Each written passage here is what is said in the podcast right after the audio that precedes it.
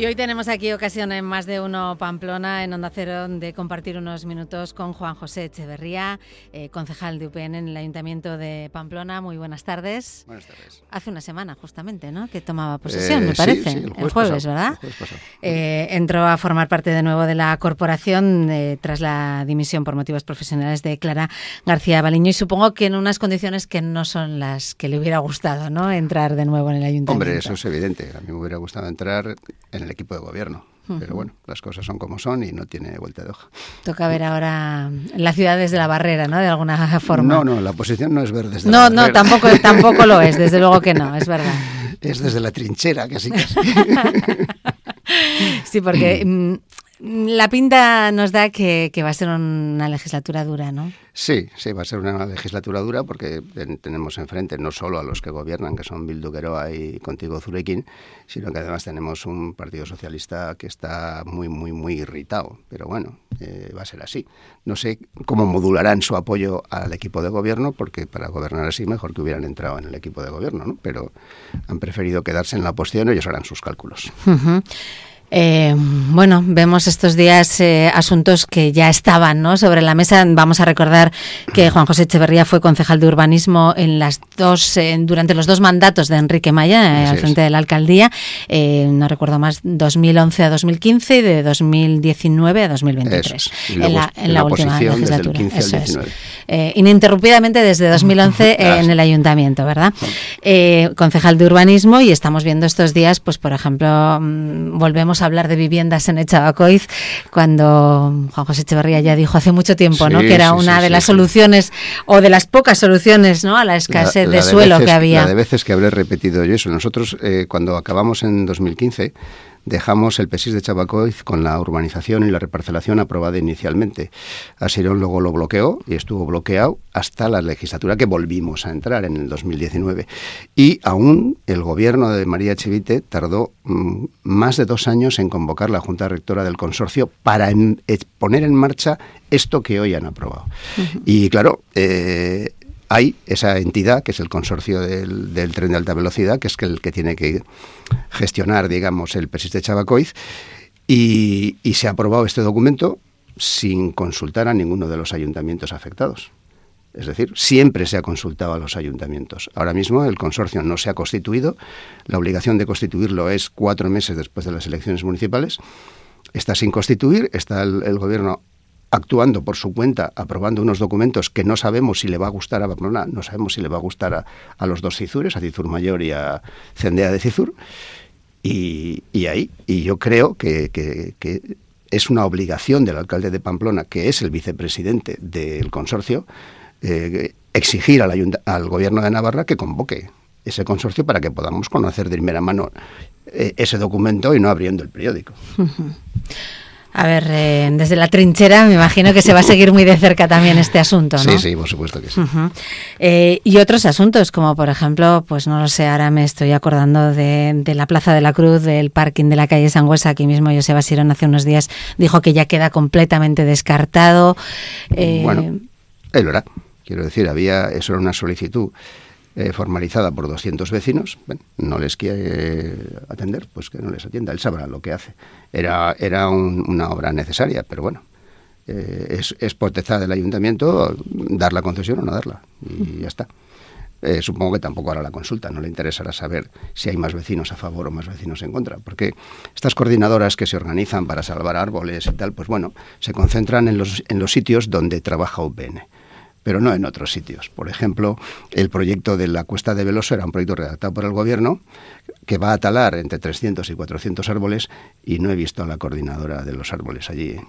Tampoco la vi, fíjate qué curiosidad, cuando en la pasada legislatura se, tal- se taló toda la chopera de Mendellorri que empezaron a poner pancartas, carteles, hasta que se descubrió que, que era una parcela del gobierno de Navarra y lo habían talado ellos. Mientras se pensó que la había talado el, el ayuntamiento de Enrique Maya, bueno, ya estaba organizada allí la batalla campal. En el momento en que se descubrió que era el gobierno de María Chevite, se acabó la historia. Joseba Sirón sí que nos habló pues, de, ese, de ese proyecto que había de parking en la, en la calle, en la avenida de Galicia. Eh, sí que también comentó que la reurbanización de la Plaza de la Cruz sí que era necesaria. Es evidente. Así que mm, veremos cómo, se van sucediendo los trabajos, sí. Yo tengo ganas de verles eh, con el proyecto del Paseo Sarasate. Porque ellos insistían y se oponían a nuestro proyecto porque decían que efectivamente no se salvaban las barreras arquitectónicas de los dos niveles entre los dos lados del paseo. Y claro, los, técnicos municipales ya habían insistido por activa y por pasiva que para hacer una plataforma única, los árboles del lado, digamos, del casco viejo iban a quedar en el aire y por tanto se iban a morir, o sea, había que talarlos. Ellos insistían en que no, bueno, vamos a ver cómo hacen ahora este número de malabarismo. Aquí dijo que se va a desbloquear de forma, vamos, inminente. En, cuanto se han juntado todos, pues ya está. Lo que bloqueaban hasta ahora lo desbloquearán ahora, pero la cuestión no es que lo desbloqueen, que eso es un hecho, sino qué van a hacer. Porque la causa por la cual lo bloqueaban era porque no, no había una plataforma única. Vamos a verlo ahora. La plataforma única es incompatible con los árboles. Ellos decían que sí, que es compatible. Bueno, es oportunidad. Ansioso por conocer los detalles, supongo. ¿eh? por conocer los detalles de cuál es la solución que presentan para el paseo de Sarasate. ¿no? La solución ya la sé, pero bueno, ahora que nos la cuenten. y que, la expliquen, ¿no? Eh, que, expliquen todo esto. Eh, bueno, Y, antes has hablado, bueno, has hablado de la Cuesta del Veloso. El único proyecto de movilidad de los fondos 2030 que se ha licitado en su plazo. El de Pamplona, el de la Pamplona paralizada el único, que encima con una variante en el pliego de condiciones para que el, contratista al que se le adjudicara la, a la obra hiciera mejoras que evitara la tala masiva de árboles, que es lo que ha hecho el ganador. Ahora veremos qué hacen.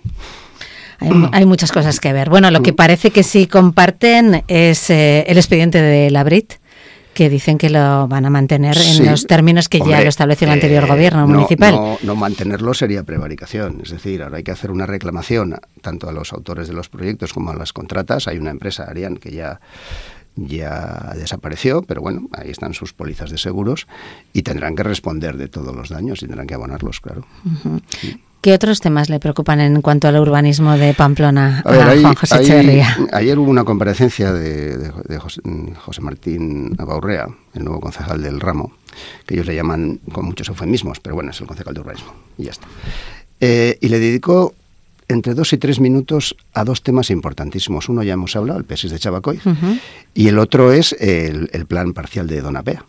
En Donapea, que es una operación que se tardó en fraguarse porque era muy compleja, la transferencia de términos entre Galar y Pamplona, ya se hizo la pasada legislatura, se adjudicó el contrato para la redacción del plan parcial también la pasada legislatura, pero a un plan que va a aportar 5.000 viviendas. La única manera de abaratar el precio de la vivienda es que haya oferta, no, no que haya leyes, sino que haya oferta. Y esto iba, va a poner en el mercado 5.000 viviendas. Y le dedicó un minuto o dos eso no puede ser. Si es su principal trabajo, conseguir que antes de acabar la legislatura estén allí las máquinas trabajando para construir 5.000 nuevas viviendas, la mitad, 2.500 de VPO. Pero no se nos olvide que el 10% de todo lo que se va a ejecutar ahí es una cesión al Ayuntamiento de Pamplona. O sea, el Ayuntamiento de Pamplona va a salir de una PEA con solares para hacer 500 viviendas propias, además de las 2.500 de VPO que va a haber, que será de propietarios o de promotores particulares. Eso es abaratar el precio de la vivienda, poner en el mercado. Y, habló de esto, del otro, de lo de más allá, y de eso un minuto. Nos queda mucho tiempo, pero también Juan José Echeverría va, a estar en la Mancomunidad, ¿no? Como representante de UPN. Sí, bueno, eh, la Mancomunidad tiene dos entidades. que ya lo ha estado, ¿no? Anteriormente también. La, Asamblea, por supuesto, y luego tiene dos entidades más pequeñitas de control, que uno es la permanente y otro es en el Consejo de SDPs. En el Consejo ya estaba, ¿eh? Porque para ser del, del, Consejo de Administración no hace falta ser concejal. Entonces yo, desde la constitución de, de, esta, de este mandato, entre a formar parte del Consejo de Administración de SDPS, ahí estoy ahí. Y en la, en la mancomunidad, eh, ¿cómo, ¿cómo, ve las cosas? Bueno, yo creo que... ¿Cómo ve la gestión de David Campión? Eh, la mancomunidad es una especie de monstruo, una máquina que funciona prácticamente sola. Eh, luego los presidentes, bueno, apoyan o no una pequeña directriz de aquí para allá, pero realmente los, la mancomunidad la controlan los técnicos de la mancomunidad, que tiene sentido pero eh, mm, han, entraron en una deriva, y sobre todo con el tema de las tarjetas, que, no les ha salido bien. Está paralizado, eh, solo hay un sector fundamentalmente en Pamplona, Barañain, creo que también alguna parte de Hues, que está sufriendo las tarjetas de los contenedores, pero los demás no. No hay un solo ayuntamiento de Bildu que tenga tarjetas para contenedores. ¿Qué cosas? Y ahora, a partir de la resolución de la Agencia de Protección de Datos por un recurso nuestro, les, les ha paralizado todo y no sabemos qué van a hacer.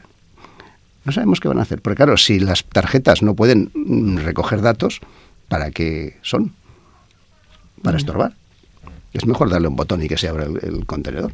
Hay, hay, otras zonas donde se han instalado eh, contenedores inteligentes, como creo que en Málaga, que lo que hacen es pesar y emitir a los, a los servicios de recogida, o sea, tienen otras funciones.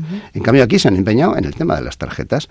Única mancomunidad de Navarra, ¿eh? porque mm, vete a Malerreca, Vidasoa, vete a la Ribera, a Tierra Estella, no hay más mancomunidades que pongan la tarjeta, con lo cual eso de que no tenemos más remedio que poner la tarjeta, bueno,